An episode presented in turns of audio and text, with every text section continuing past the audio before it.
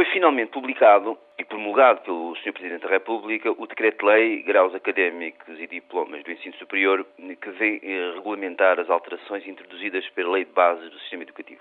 Este decreto-lei eh, visa adequar e integrar o sistema de ensino superior português num espaço europeu de ensino superior.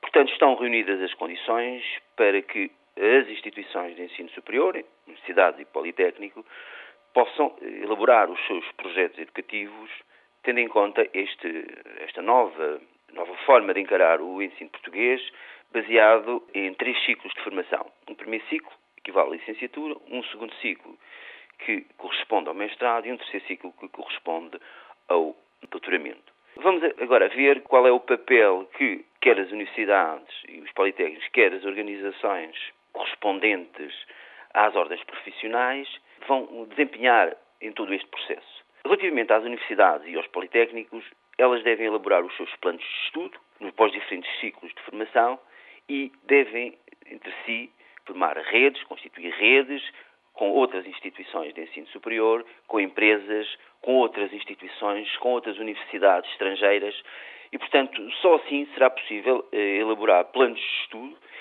que correspondam a uma, um aumento significativo da qualidade e que eh, permitam eh, clarificar as competências a obter por cada ciclo de formação, quer competências académicas, quer competências profissionais.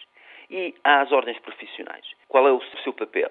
Relativamente à Ordem dos Biólogos, a Ordem dos Biólogos está, já manifestou essa disponibilidade para participar ativamente naquilo que o Decreto-Lei referencia como agência de acreditação de cursos. Portanto, queremos desempenhar um papel ativo nesse, nessa agência, queremos participar na acreditação e na validação dos planos de, de formação na área das ciências biológicas. Paralelamente, também eh, a Ordem dos Biólogos, no Conselho Nacional de, das Ordens Profissionais, irá trabalhar com, este, com esta estrutura, com esta nova estrutura, com vista eh, a definir tendo em conta estas alterações no ensino superior, a definir quais são os critérios que devem obedecer a um licenciado ou um, um mestre para integrar e para ser membro das ordens profissionais e também, para o efeito, poder exercer a profissão eh, como tal.